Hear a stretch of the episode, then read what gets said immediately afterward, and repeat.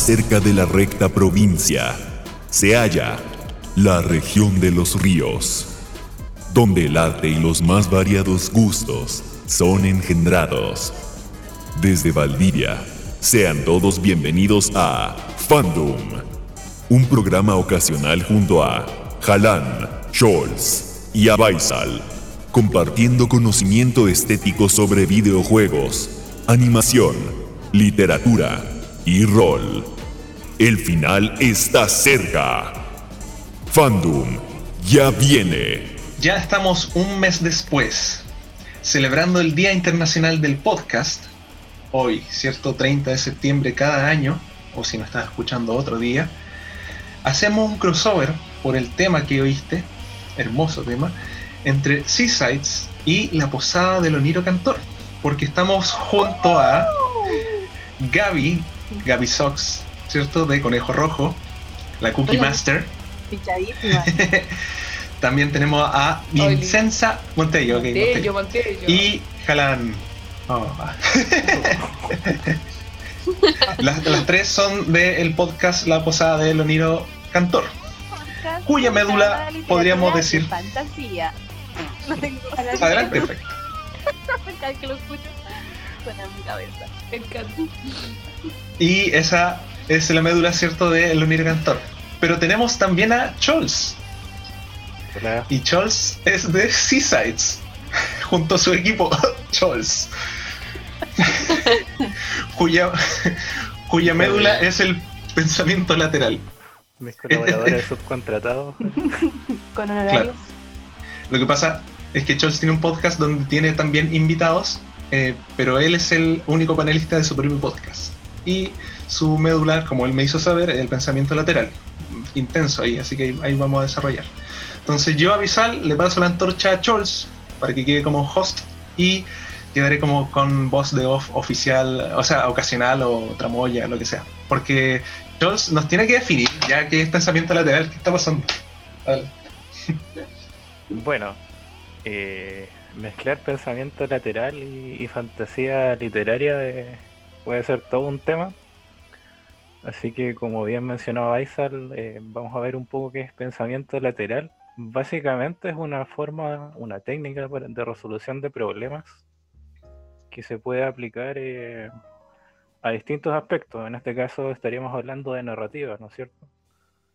Eh, de lo único que se necesita es creatividad y romper con una lógica tradicional. Un ejemplo muy básico sería si tengo un laberinto donde claramente se estipula la entrada y la salida, eh, obviamente la- el método tradicional sería avanzar por el laberinto hasta llegar al, al otro extremo, ¿no es cierto? Pero el pensamiento lateral sería simplemente eh, caminar por los bordes desde afuera del laberinto y llegar a la salida haciendo como una circunferencia por afuera. Como pensar fuera de la caja, ¿no? Sí, básicamente, bueno, de ahí viene el pensar fuera de la caja, es el pensamiento lateral. No, no tiene tanta eh, ciencia, eh, aunque si no te estás familiarizado con el concepto, quizás esto suena un poco extraño, pero es eh, soluciones creativas para eh, problemas convencionales. Lo que entiendo, Ahora, ¿puedo aportar? Ah.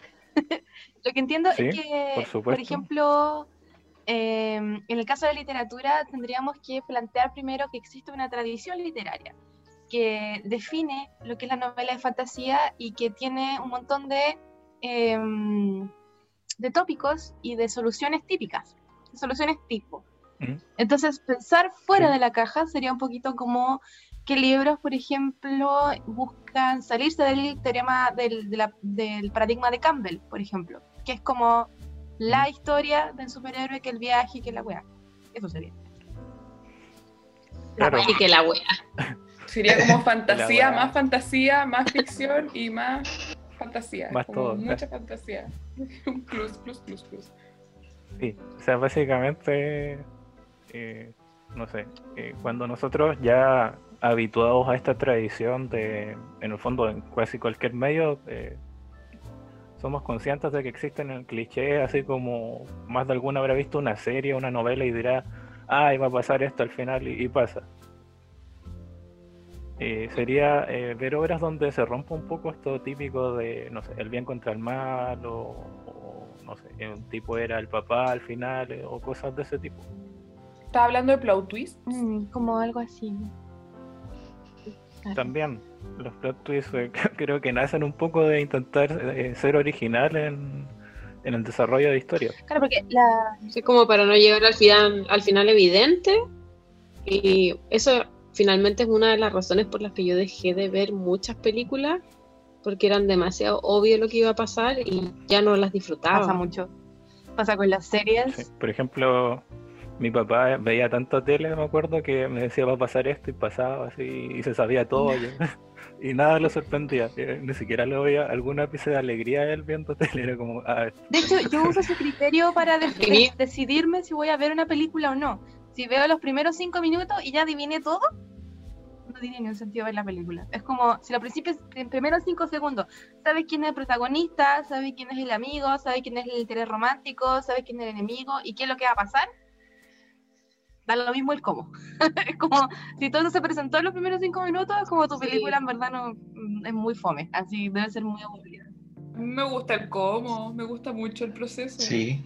A mí, a mí de- depende, depende. Ah, Yo dejé de ver muchas películas como dirigidas a público infantil por esa weá que lo encontraba como muy refome de repente porque era, uy, ya, y ahora tienen el obstáculo y después se va a solucionar a último minuto. Pero me pasaba cuando los personajes no eran Mm. tan llamativos.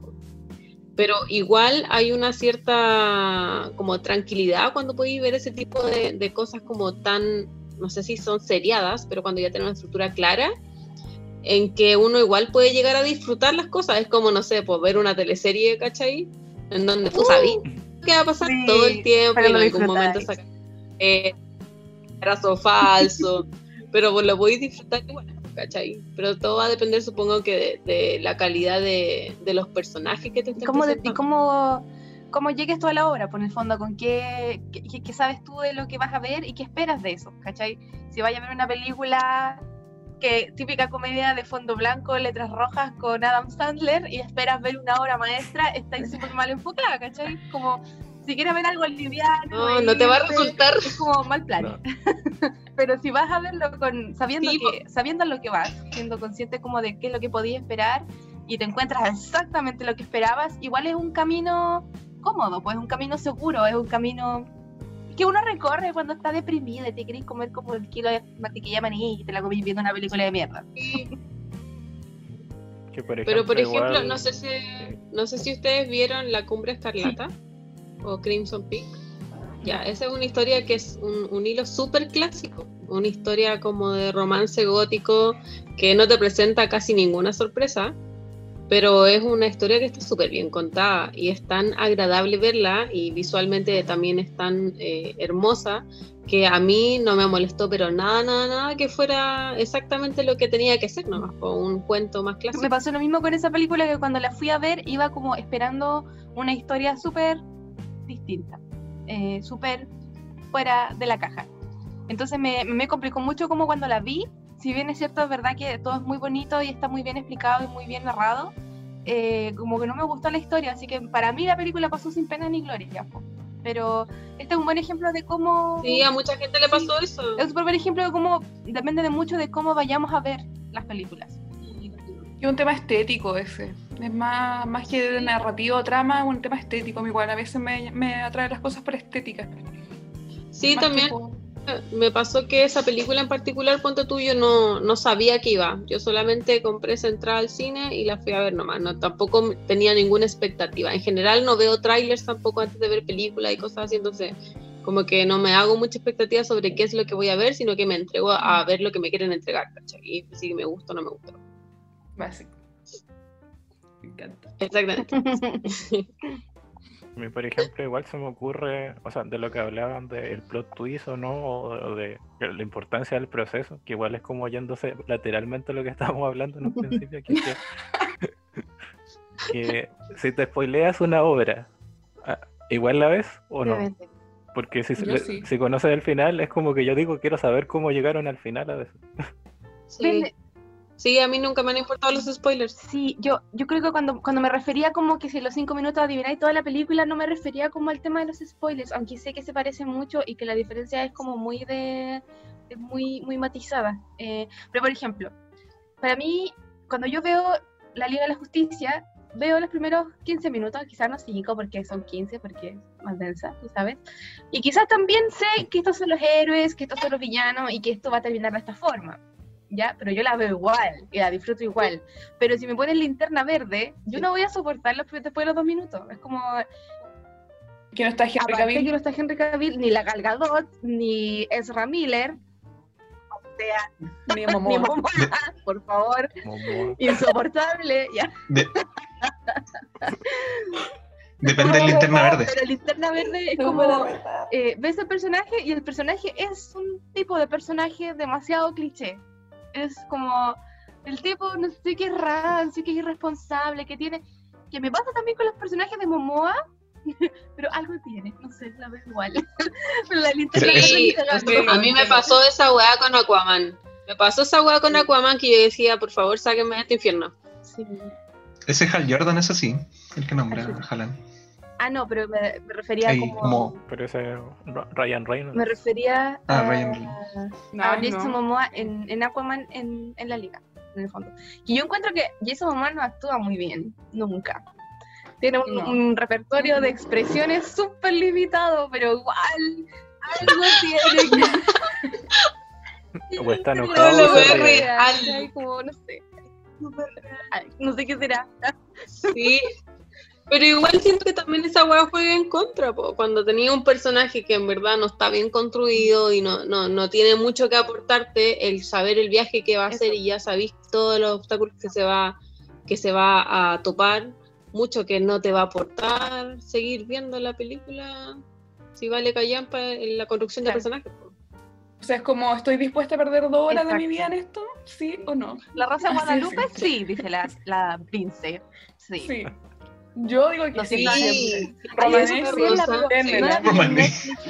120 horas. La fiera. Sí, pues. 120 horas ya las veo, me da lo mismo. Tor- torbellino. Maratón. Igual.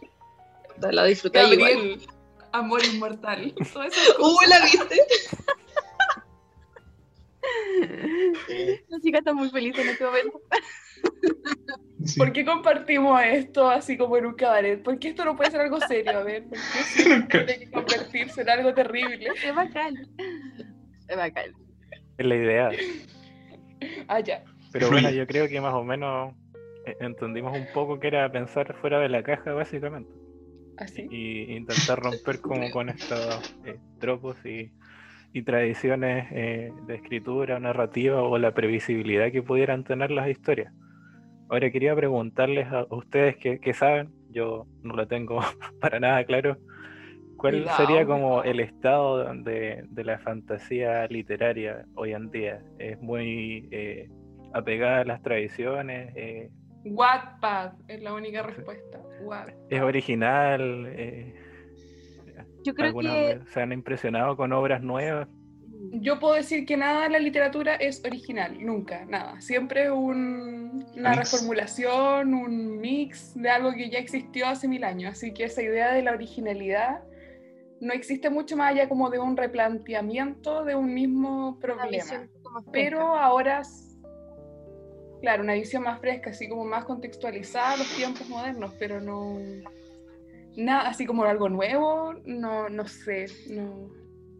La Halan ha leído más literatura fantástica que yo últimamente. Todos los- juntos. También, todos. Que todos. Eh, Que todo el mundo. Yo creo que eh, lo que es fantasía como género de literatura, de narración, de escritura, es, es como un multiverso. Está multi- en el universo de, de lo que es fanfiction y Wattpad, ya que está como más o menos en la misma esfera. Y eso es un universo, es un universo donde pasan cosas increíbles. Hay otra esfera, que es la de la literatura y la ficción europea, que es la que es históricamente más bacán, supuestamente. O donde las, eh, las editoriales gastan mucho más plata en publicar a un autor europeo y de habla inglesa, sobre todo de habla inglesa. Ya, sobre todo de habla inglesa y alemanes, así como eh, allá, ese es otro multiverso, es, es como el multiverso brillante, como VIP, ¿cachai? Y está el otro multiverso que es como del habla hispana, ya que también tiene su propia, eh, sus propios héroes, su propia lógica y sus propias innovaciones. En lo personal, creo que en términos de, de construcción de personajes, eh, los, las, los, universos que más me interesan son los que tienen que ver precisamente con la narrativa en lengua española, ya, porque esto requiere, esto implica un montón de aspectos culturales. Ya cuando hablamos de literatura española también nos referimos a la literatura latinoamericana. Y lo que el latinoamericano ha querido aportar a la fantasía es tremendo, ya, porque nuestra visión sobre el mundo, sobre la naturaleza, la tierra, los dioses, es nuestra, es única, no se repite. Entonces es muy fresco y es muy bonito. Y dentro de todo ese pequeño universo de lo que es la literatura eh, de fantasía latinoamericana, está también la escrita por mujeres. Cuando uno escribe, uno, yo a mí me pasa, me pasa mucho ahora, igual en mi vida estoy como un poco odiando como la masculinidad en la, en la cultura en general. Como que chata, estoy súper chata, entonces cuando leo historias de hombres es como más de lo mismo, lo mismo, ya, que, bueno, incluso cuando intentan escribir personajes femeninos son terribles, así como personas que no existen. Es, como puro Mr. Darcy por todas partes. es increíble, ya que con las chicas hablamos de esto hace un par de podcasts. Puro Mr. Darcy, personajes que no existen, que son como súper idealizados, súper... Esas mujeres no, no, no, a mí no me, no me van a sentir nada. Pero cuando escriben mujeres, escriben desde otra perspectiva ya que es una perspectiva que se está inaugurando como a nivel de literatura universal. Eh, y el Estado en ese sentido es que yo creo que si hay innovación, eh, hay algunas innovaciones que provienen de Europa, ya porque en general como que la, sobre todo la ciencia ficción busca como ser súper compleja, ya, pero no necesariamente mejora eso la trama de lo que se está contando, ni mejora la calidad narrativa de lo que se está leyendo. Eh, pero en cambio cuando hablamos como desde una perspectiva como de lo que, lo que aporta como la, la visión de la mujer en, el ámbito de la literatura es, eh, es otra forma de percibir el mundo, de entender las relaciones de poder, las relaciones sociales, de entender la política, de entender la guerra, el amor, es completamente distinto. Entonces yo creo que si hay un outside the box es solamente porque el mundo no está acostumbrado a leer tantas novelas de fantasía de mujeres. Pero yo creo que ahí está la mano en realidad, para mí en lo personal yo defiendo esa idea. Como para mí son en verdad las mujeres las que están sacando la cara en la fantasía en la actualidad, las que están mostrando realmente cosas eh, nuevas. No siempre, porque obviamente hay actores que también hacen su pega. De hecho, seguramente el libro del que yo voy a hablar es de un autor. Pero eso, yo creo que ahí es donde está como la mayor eh, innovación. Pero es una innovación solamente porque la tradición histórica de literatura es una visión masculina. He dicho. Mm. Sí, sí. Finalmente la Dani tiene mucha razón en lo que está diciendo. Y nos pasó cuando leímos, bueno, eh, un cuento oscuro mm. en el otro podcast, ah, eh, que claro que nosotros empezamos a notar de que la característica de las mujeres en el cuento tiene mucho que ver eh, desde una perspectiva como femenina, donde algo que nos llamaba mucho la atención, o por lo menos a mí, que no hubiese una rivalidad entre las amigas o una relación de celo, sino una relación de compañerismo eh, fiel hasta el final. Y que eso en general no se da, porque uno siempre va a esperar a que exista una rivalidad, ¿cachai? Como que se estila esa weá. Y eh, se nota que ese tipo de cosas se están como modificando o por lo menos se le está dando un poquito más de valor. Quizás por ese lado puede ser que la literatura esté eh, pensando fuera de la caja, pero es más que nada porque están pensando fuera de estereotipos típicos, Como una historia demasiado típica. Cabe preguntar si a eso nos referimos entonces, con pensar fuera de la caja. A pensar fuera de los estereotipos. ¿Será? ¿Será eso solamente? Como que me, me, me, surge la misma duda también. Yo voy a decir algo eh, que quizás no está literario, pero como, bueno, no se sabe, pero yo he visto muchas teleseries, porque es, Todos lo es mi forma de parece perfecto. se Ramos. Todos lo saben. He visto aproximadamente unas mil horas, más o menos. Wow. Contraté YouTube Premium. Entonces, Espero una recomendación de teleserie al final de esto. ¿eh? Sí, mínimo. Teleseries que Eh, piensen fuera de la caja. No, no. No, la, la analizo como si fuera, no sé, una cátedra Bacán, universitaria. me así encanta. que- Maravilloso. Contraté. YouTube Premium, me estoy pagando 5.500 pesos mensuales hace tres meses por YouTube Premium porque ya no soportaba más, ya no, me sé todos los comerciales. Ya, el tema es que de repente dije, se me acabaron las teleseries, entonces, ¿qué voy a hacer? Todo lo, lo analizo desde una perspectiva media shakespeariana. Y eh, me puse a ver películas de Bollywood Mm. Y me di cuenta que había Otra un- experiencia. un submundo de mugre y belleza. Amor. Miren su cara, tu ojo está brillando. Esto no Y pasa desde, Sus desde el mejillas. año de Percy Jackson, que no veía tanto color en las mejillas de Vincent. Yo estaba así, dije, no, ¿dónde estuvo esto toda mi vida? Y me di cuenta que también la perspectiva occidental que nosotros tenemos, uno piensa que es lo único que existe. Pero más abajo de eso hay un pozo de magma, de cosas que uno no conoce, eh, impresionante. O sea, una subcultura que más allá del género, del estereotipo, igual nos cierra. O sea, uno dice, nosotros somos los únicos capaces de producir tanta caca. Y no. Hay todo otro hemisferio del mundo que es capaz de producir tanta o más caca de la que nosotros La producción de caca es democrática. Interracial. Es infinita. Caca infinita. Transversal. O sea, a ya la- los dramas coreanos, los dramas coreanos sí tienen algo, pero también no olvidemos que está Medio Oriente. O sea, hay una cantidad de perspectivas y de cosas tan ricas que se han abordado desde otras perspectivas que no es la que nosotros tenemos. O sea, nosotros literalmente estamos en una caja. Uno dice, ya, uno lee literatura femenina y es distinta. Yo veo que hay una relación más directa con la naturaleza, por ejemplo. Eh, como decían, no hay rivalidades, más está enfocada en, otra, en otro aspecto, pero también hay otras visiones de mundo de otras partes que no son como la occidental, entonces hay mil formas de mirar más allá de la caja. Ujú. es como es como súper especista pensar de que nosotros tenemos todas las respuestas de, de, no sé, de la cultura mundial. Bacán. No, sé, Bollywood me cambió. Me cambió. Bueno, cuando se te acabe, Ramlila me cambió. cuando se te acabe Bollywood, tienes el cine de Nigeria, por si acaso. Tengo todo, o sea, yo he visto cosas taiwanesas, no sé, me da lo mismo, pero yo vi Sí. Ramlila y me cambió la ¿Ram vida. qué? Quiero saberlo. Z. Quiero saber qué es. Es como Shakespeare, es como Romeo y Julieta, pero árabe. O sea, no sé, de Medio Oriente, una weá. Oh, Dios mío. Ya. Sigamos. Hoy estoy viendo los pósters y son maravillosos. Me encanta. Se llama Ram Lila. Ram-Leela. Sí. Para los que están interesados. Está como- hecho en mi lista de Spotify porque no, no empiezo el día sin escuchar esa música maldita. Así todo el día. Bueno, entonces, Still racist. Obvio. ¿Cómo, se te ocurre que va a ser una cuestión no racista? bueno, igual lo que estaban planteando, eh, estaba recordando que, bueno, de autoras eh, femeninas, en otros medios igual se nota mucho su mano en cosas como que, no sé, en el anime, o sea, el manga en realidad, Full Metal Alchemist, es como un- una serie muy distinta dentro de, de lo que se conoce como shonen y en realidad es considerada una de las mejores obras y la autora es femenina. Se nota mucho que Pero, ¿es femenina o entiende es las mujer? cosas- No empecemos con weá. es mujer también. También. Es mujer, El tete. Pero mujer hembra. eso está- ¿Me imagino o no? ¿Tiene chorito o no tiene chorito? Perdón, esto lo cortan, esto lo cortan. X, X, X.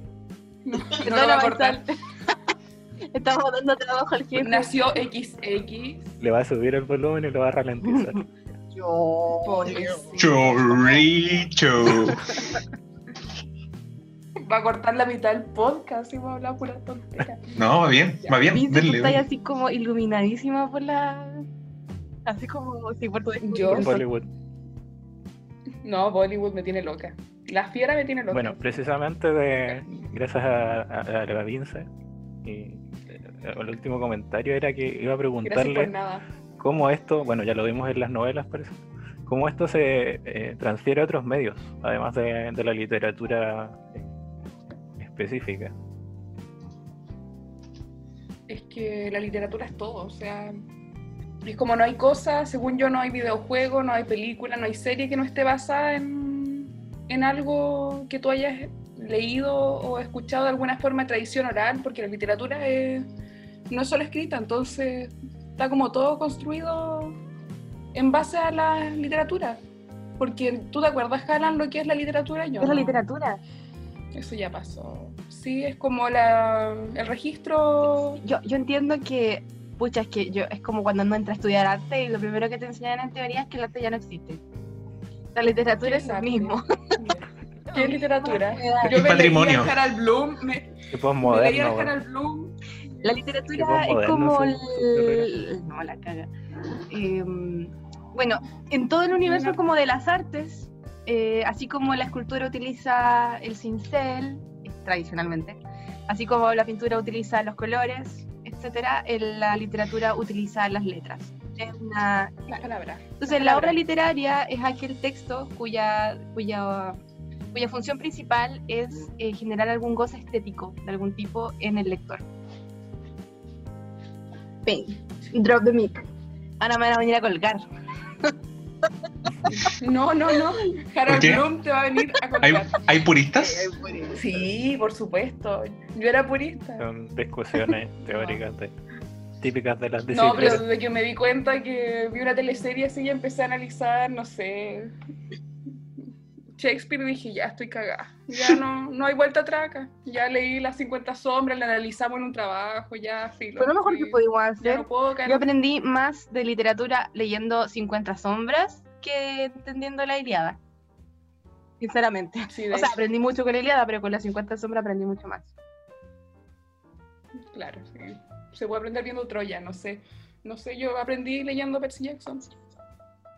Como que no, no tiene límites la, en realidad la literatura. Claro, como Lo que Como que esta idea de tratar de fijarle el límite es como un poco para tratar de controlar eh, el mercado, que es la literatura, porque es un mercado, es un mercadazo. Como que acá en Chile la literatura vale callampa porque nadie Gracias, puede comprar libros, pero, pero la- los países donde hay editoriales y hay producción local de libros, el tema de, lo- de la publicación es, es- se gana mucha plata, se gana mucha plata, sobre todo porque está como tan vinculada con un montón de otras formas. Eh, escribes un libro y trabajas con editores y productores, pero ese libro también puede ser vendido al cine. Y aparte el libro es como un objeto de Y aparte. culto, o sea, según yo, no tiene ningún valor que yo compre After, por ejemplo, no, no sé, el libro está mirado así como una vaca sagrada y para mí no lo es. O sea, que sea un libro no quiere decir que sea algo bueno o algo deseable, o sea, el cabro no se va a hacer o la cabra más inteligente por esa Claro. tontera. Entonces, como no hay un, un tema de culto y por eso vende más también. La editorial, ¿qué le cuesta hacer Es puro marketing. De hecho, es bastante notorio a mí. A mí yo soy como súper amante como de los libros antiguos, así como estos que tienen tapas como de cuero, de cartón, y que uno lo, uno lo esos que uno puede snifar, que uno, lo- uno vea como los abre y pasa las páginas y Oh, lo y del huele. año y 40, huele sí. como- Huele como este olor dulzón de la los hoja antigua. Qué rico. Qué alérgico, pero qué rico. Y mm, los libros de ahora son todo lo contrario, pues son las hojas súper blancas, vienen así las portadas como con glitter, lo cual no me molesta, pero me llama la atención. De árboles súper maltratados. Sí, me, me llama la atención a mí como, Ah. como, como ha cambiado un poco esta, esta, este, este objeto libro, que ahora es un objeto decorativo, es un objeto que se ve bonito en el estante, no porque sea un libro y la carga, la reunión de y la carga como cultural que tenga, sino porque de verdad la wea brilla. Onda, pongo un libro en mi librero y lo más decente del librero es el libro, no el resto, en realidad. El librero vale Qué se ocupa como expresión de, no sé, de que eres, como habían dicho, culto ahí, de, Nah, de- no sé. Es como esta gente que compra libreros para eso, pasa mucho. Como para que... Rellena libros que ni lee. Ah, sí.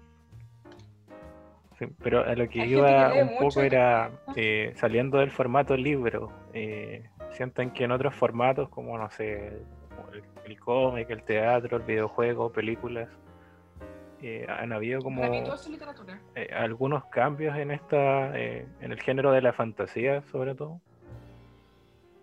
Sí, en los videojuegos sobre todo, según yo, en los cómics, que son los medios que más se, que más se comercializan y que más eh, atraen ahora también, Claro. según yo. Se viene Howard Legacy. Ah, Oh. más Harry Potter. Oye, yo me voy a, No, pues, voy sí, así Harry. de cráneo a ese juego, de cráneo. Pum. De, Os- de comunidad Osobuco. tres años. No sé. No, gracias. No quiero más Harry Potter en mi vida. No. ¿Por qué? ¿Te quedaste? No, estuve tres años en una comunidad. La Vero era la directora, por eso le es- digo Sassy. Ahora una comunidad. Pero cuando me decís eh, comunidad, yo me imagino como secta satánica. Igual. Sí, era como la colonia, colonia de dignidad. Ustedes como que se juntaban a jugar Quidditch, hacían torneos del mago, Volaban. todos con todos. Volaban, que una secta. Sí. Sí, básicamente. ¿Tenés todo para empezar una secta y, y Una murió? secta. Sí, Era bueno, o sea, murió después de mucho tiempo. que cuando yo intentaba meterme al grupo, la Vero jamás me aceptó, porque yo creo que le daba vergüenza. No. Ah, no, pero es que es un problema mío. mental. Por tu salud. Te protegió. salud. Te estaba haciendo un favor, Dani. Te dijo, Te dijo Moogle. No. Esa cosa transformaba a todo el mundo. No, no, tan cucu. No. No, pero me gusta Harry Potter, pero no la cultura Harry Potterística. Tú decís como los fandom. Sí, no, son terribles. Pero todos los fandoms, según yo, son malos. sí. Corta. Esto se llama fandom. Oh. Está Pero tiene una O más. Vince está en lo correcto porque es fandom. Es la ruina de los fans. Sí, Siempre fue. es el sentido del- Es como el meme del astronauta. Siempre fue eso. Bueno, en todo caso, fanatizarse o la palabra no es como algo positivo para empezar. No, Yo cuando me puse, cuando me fanaticé, era súper chica, me fanaticé el Señor de los Anillos, me fanaticé heavy y leía así como cosas, como que mi mundo se amplió, mi mundo se amplió caleta, Sí, pero hay otro fanatismo que no hace lo contrario, que te reduce, que te mete en una caja, en ¿verdad? como la religión. Mm. Que dogmatiza. pero, pero es que son todos los fanatismos, finalmente todos terminan en la misma cosa, po. De cerrarte un poco y no, no podís salir de eso. Y, y me acuerdo en mis tiempos, los fanáticos de Harry Potter que respondían trivia y si tú te equivocabas en una era como, No, qué muerte, vergüenza. muerte, sangre, qué vergüenza. Vergüenza. Vergüenza, Sí. shame, shame, Sí. shame. No, y era así como, ese el día de nacimiento, ¿a qué hora nació Dumbledore? Como una wea así. A ver, a, a ver, a ver. Como- Cantinera. Como pequeño aporte desde, la- desde el tramoyismo que hago, eh, el, el concepto spin-off, incluso como en la narrativa misma, ni siquiera solo en los videojuegos, bueno, en verdad estamos hablando de todos los medios, eh, sería específicamente pensamiento lateral, porque es como hacer una divergencia de una narrativa principal sin quizás los protagonistas. Un poco lo que está pasando con el juego. Sacamos a Potter, pensemos las cosas que pasaron antes y desarrolla tu propio protagonista. Hazla, vela tú. Tenía el mundo Una hecho. muy buena herramienta, de hecho, pedagógica, eso de cambio al final. O, Elige tu aventura, o recrea. O sea, implica una cantidad de procesos cognitivos Sí. hacer eso que. Es como el juego El el, el libro juego, en el fondo tiene como esa lógica. Es el, el típico libro donde uno va leyendo y llegas a una página y te dicen, si quieres abrir la puerta de la derecha, anda a la página 57. Si no quieres abrir la puerta izquierda, anda a la página 80. Y si no quieres abrirla, anda a la página 200. Y la página 200 dice, te moriste. Vuelve a la página 40. Te moriste por mediocre. O los ARG, Sí. los Alternative Reality Games también hacen lo mismo. Sí, pues sí, eso. O los Te invitan de, a- de. Pero es que eso es imaginación pura y dura. Es como entre razonamiento e imaginación, es una cosa muy. Sí, es bacán como el proceso inmersivo, porque generalmente uno se, uno, uno, se, uno se siente inmerso dentro de la historia que se está, que está leyendo, pero cuando están contando una historia donde uno tiene que tomar decisiones, es una inmersión de otro nivel, es distinta, como que ahora en verdad importa lo que uno elija, Entre que importa tu opinión y el conocimiento que tengas para tomar las mejores Sí. decisiones, es como. y seguir la cueva Sí. también, porque de repente tomáis como una supuesta buena decisión, es como jugar los juegos de, de Telltale de Juego de Tronos, el juego de Juego de Tronos, ¿verdad? Todos. Y tú decís, no, si esta es la decisión mejor. Y siempre termináis con la cabeza afuera, weón. Siempre termináis sin un ojo, mataron a tu hermano. Pero es que es Juego de Tronos, po. Uno sabe lo que Bueno, va. y está el Tales, así que también no sabe lo que va. Sí. Ninguna Es que- decisión es que- es buena. Hay otro concepto ahí, po, en, en el ejercicio del videojuego como la, el, el falso, la falsa multi-opción. Como que te, te hace sentir que estás teniendo más opciones, pero en verdad es un solo Es camino. una, es una sensación, una virtualidad. No es tan real. Es interesante eso. Parece. Es súper interesante, pero no sé si sigue en el camino del pensamiento lateral, sí, pues. Obvio que sí. ¿O no? O- ya voy. Charles, pues. Dios no está dirigiendo, no está dejando. sácate un cafecito, Chols. No, no, no, ya así, váyanse ya, a la no. mierda, hablen la guay que quieran.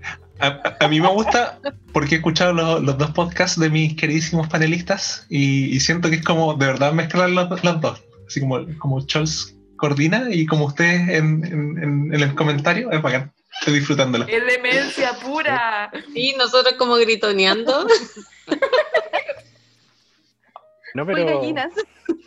de verdad eh, por ahí va el tema. De, cuando hablamos de posibilidades, yo creo que ya hablamos de, de lo lateral en el fondo, en el pensamiento. Este mismo podcast es un pensamiento lateral. Este podcast, sí, nadie pensó que esto iba a salir así. Y miren, o sea, Mira, llevamos 20.000 horas hablando estupideces y no estaba dentro del laberinto. soluciones creativas. Sí, yo creo que es hora de volver un poco, no, no sé qué, si había un segundo paso, un, siguiente punto. Ninguno, algo retrocedimos no dijimos, ¿qué falta? Retrocedimos tres pasos. O sea, van estamos bien, van eh, bien. trabajando los formatos, para no decir medios, eh, relacionados a la literatura. Hablamos del videojuego, eh, hablamos del factor, bueno, ah, igual terminamos hablando del factor libro. No, pero, pero igual esa cosa, la hablamos creo que en, el, en la posada, del tema de lo infantil. De que no porque sea infantil es malo. Sí, porque igual sí. uno tiene como... Sí, podemos juntarnos, la literatura es fantástica y es buena para todas las edades. sí. Sí, igual- No sé. igual- O, o no porque sea infantil, es, ten- es tenebroso, puede ser tenebroso. o no porque sea tenebroso no puede ser Tenebroso, infantil. obviamente. O no porque no sea infantil no puede ser eh, adquirido por niños y, Y entendido coraje. por niños. Es como... O sea, hay libros que tratan de los niños del tema de la muerte, es súper cuático. Y tienen que hacerlo porque Alicia va en el coche. existe, Eso existe mismo la gente se muere. Alicia va en el coche. Alicia va en el coche. Caroline, a ver a su mamá. como oye y la- igual lo- como lo- los cuentos po, los cuentos onda la caperucita roja qué es eso de que se come a la abuela se acuesta en la cama de la abuela y caperucita no se da cuenta se come a caperucita y de dentro de la guata grita llega un leñador le raja la guata Le Saca la abre la guata. saca a caperucita y todos viven de alguna manera felices para siempre ¿Qué es eso? Y todo así, uy, que le da la caperucita. Este cuento se ha acabado. Qué hermoso, qué hermoso. Berserk. Qué hermoso relato. Oye, la bella durmiente donde, donde básicamente se despierta porque Es súper No, gore. horrible. No, pero ese, la historia original es horrible, pero la, la caperucita es muy gore. Los hermanos Grimm. Y la sirenita, la Es sirenita. que los perros, los, los hermanos Grimm eran Grimm. Grimm eran cuáticos. eh, para escribir. Y los perros, todos cortaban Yo- piernas, brazos, Para, para mí Anderson igual está. Anderson es el autor de la sirenita, igual está como en otra en otra lógica. Creo que sus cuentos son, si bien son cuentos que tienen un componente importante de fantasía y de infancia, pero el tratamiento que se le da a estas temáticas como la pobreza, a morirse de frío, como la niña de la cajetilla de fósforos, como a morirse de amor, como la sirenita, son temas que están tratados súper nada superficialmente, son cosas a mí Pero son Yo soy daneses, traumada de la sirenita. luz al día, lo debo decir. todo. Tienen tres horas de luz al día esa Es verdad. gente, o no pueden escribir Ah. cosas más alegres. No conocer la Oye, sí, es cierto. Me volvería loca viviendo ahí, bueno. en la Antártida. Yo estoy vuelta loca acá. Es así como rascándose con su pelo rojo así para arriba. Así. Entiendo súper bien a los daneses, por eso se vuelven. Ya, sorry, sorry. Comentario, pasando a obras eh, con estas historias un poco más novedosas o frescas, como lo habíamos eh, definido anteriormente. en la fantasía, no importa el medio o formato, ¿cuáles se les vienen a la cabeza? Es mucho. Pasa palabra. Pregunta de mi universo, no sé. Ya.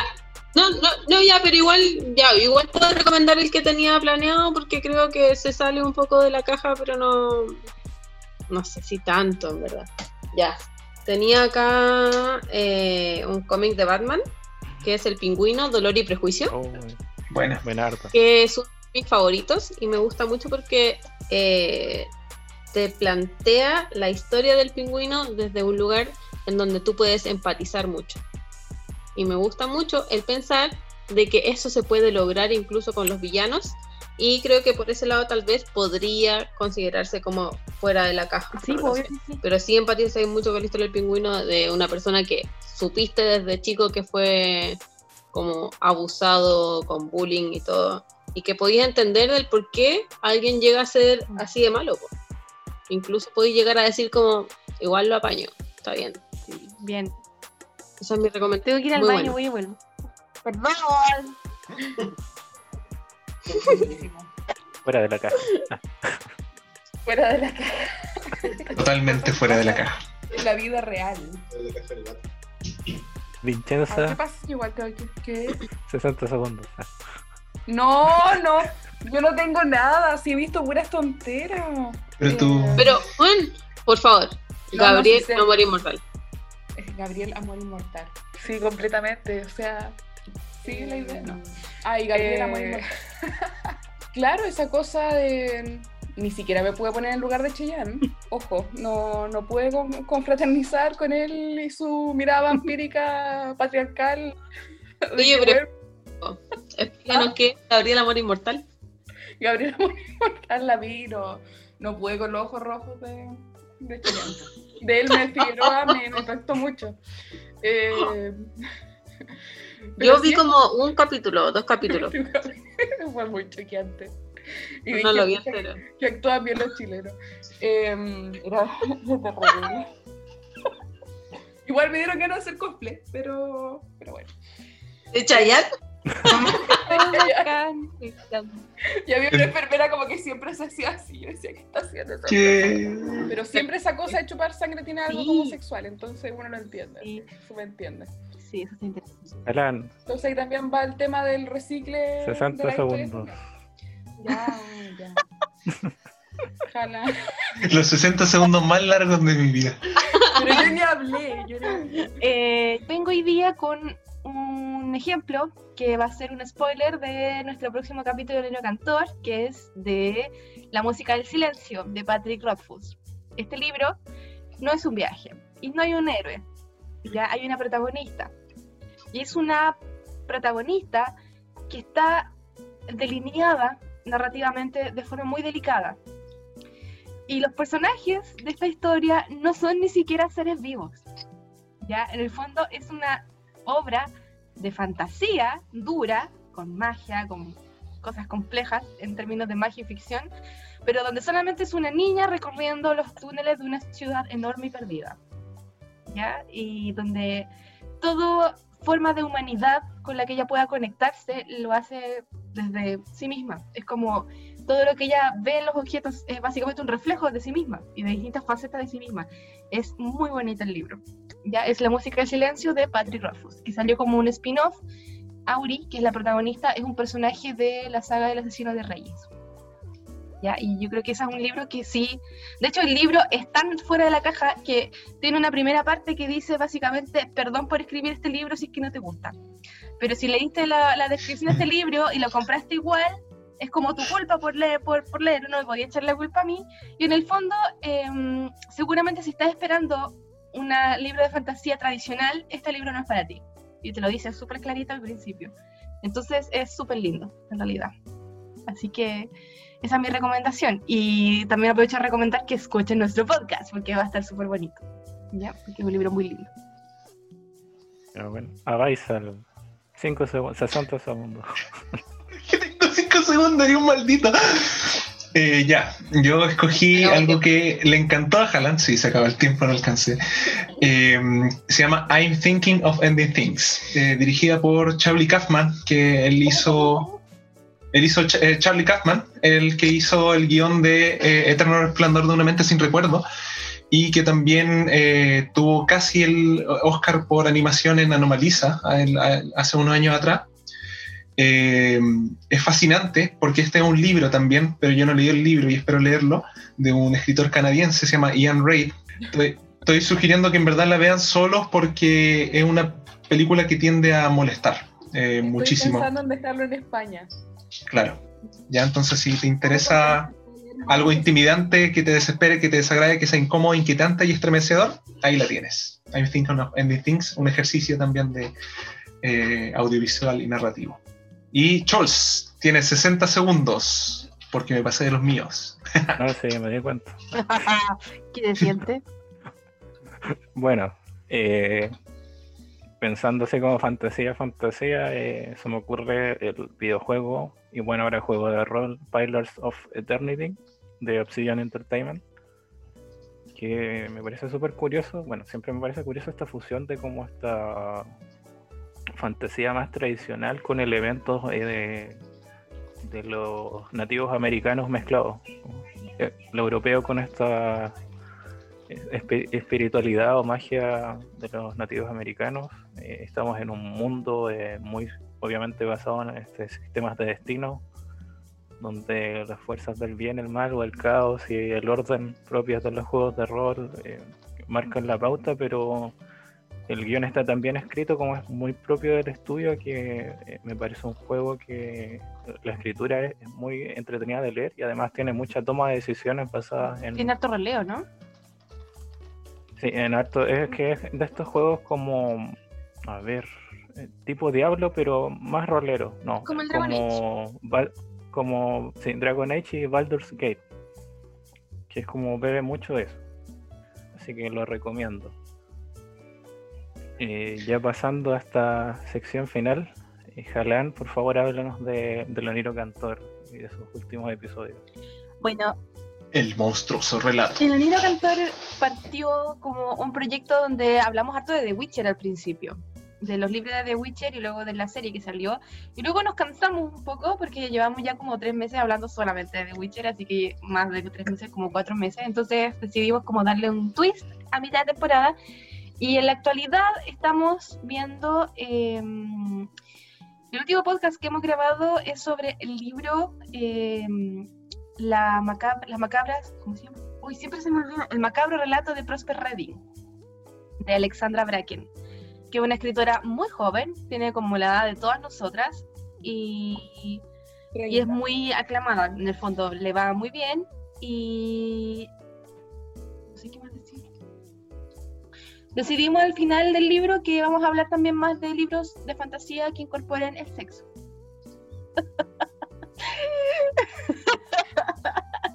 no pueden verlo, pero las chicas me están haciendo Vamos a empezar como El- El garche. la tocación, la cochinada, el delicioso, el sin respeto. Sí, va a ser Yasmín completamente. Estoy súper de acuerdo. Sí. Así que eh, los invitamos a escuchar nuestro podcast que se estrenó ya hace un par de semanas. Y yo te doy el, el pase, señor host de Seasides. Ahora háblanos porque te volviste loco en un mes y publicaste tres episodios. Así que eh, háblanos de el contexto y la experiencia del videojuego. Jugar ayer no es lo mismo que jugar hoy. Monster Hunter World, el triunfo de Capcom en la accesibilidad y mundos persistentes. Una realidad cada vez más sentada en el videojuego. Este, Eh, bueno, sí, lancé varios episodios en, en- bueno, entre el episodio anterior de Fandom y este. Y fuimos variando un poco los formatos con Spiegel, que participa en el episodio 5 y 7. eh, nos dedicamos más como una conversación sobre temas bastante amplios relacionados al videojuego. Trabajamos más narrativas, eh, la, la experiencia de jugar, eh, géneros relacionados.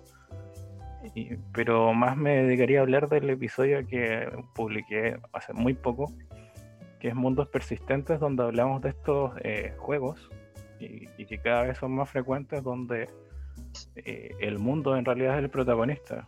Eh, obviamente tiene que haber un componente online, como los MMO, pero igual cada vez hay más juegos como que están metiendo este formato, como no sé, The Division, juegos de Ubisoft como este de autos, de crew, el Destiny, que incorporan estas ideas. Y en el fondo, eh, igual tiramos la tesis de que esto probablemente se vea de manera mucho más frecuente en los videojuegos de la nueva generación de consolas debido a un tema técnico, de que ya es como mucho más fácil mover estos mundos gigantescos. Que es una, bueno, una conversación que recomiendo bastante que escuchen porque eh, eh, generalmente es muy grata, como mencionaba Baisal anteriormente, es como en plan café y, nada muy serio ni nada muy pauteado. Así que les recomiendo que vayan al episodio y a seguir mi nueva cuenta de- del podcast en Twitter que es arroba con mayúsculas hasta la P podcast. Buenísimo. Entonces, este experimento que fue el crossover de fantasía lateral, pensamiento lateral y fantasía en la literatura entre la posada del Oniro Cantor, Tim y, eh, o también conocidas como las posaderas oníricas, ya que quedó, y Seasides con el gran equipo de Scholz en Seasides. Eh, agradezco a todos las y el presente en, eh, en este ejercicio, así que en verdad dejaría hablar para que le den el like a nuestra participación de eh, Coffee en el Twitter respecto al eh, Día Internacional del Podcast. Eh, vean también nuestras historias de hoy en, en destaca- destacado va a estar después en el Instagram eh, donde vamos a poner podcast recomendados y una sea del Discord porque ahí esta difusión no solo de fandoms Gracias, gracias por invitarme, se pasaron. enlaces también como aquí Sí. arroba Seasides Podcast el Twitter En Twitter, sí, ¿Sí? el Twitter nuevo, eh, disponible en Spotify, YouTube, iVoox y esos podcasts gringos extraños como Google y eso. En iBox está eh, la posada del Oniro Cantor y si no me equivoco el Instagram es Oniro Cantor. Y bueno, como está acá eh, la Gaby, busquen también a la Gaby, Gaby Sox, su Instagram, está Conejo Rojo, sus increíbles galletas. Y por qué no, un hermoso caballero que hace unas esculturas hermosas también y es un gran sujeto, Sasquatch, pueden seguirlo también. Ahí vemos su, su cuerpo.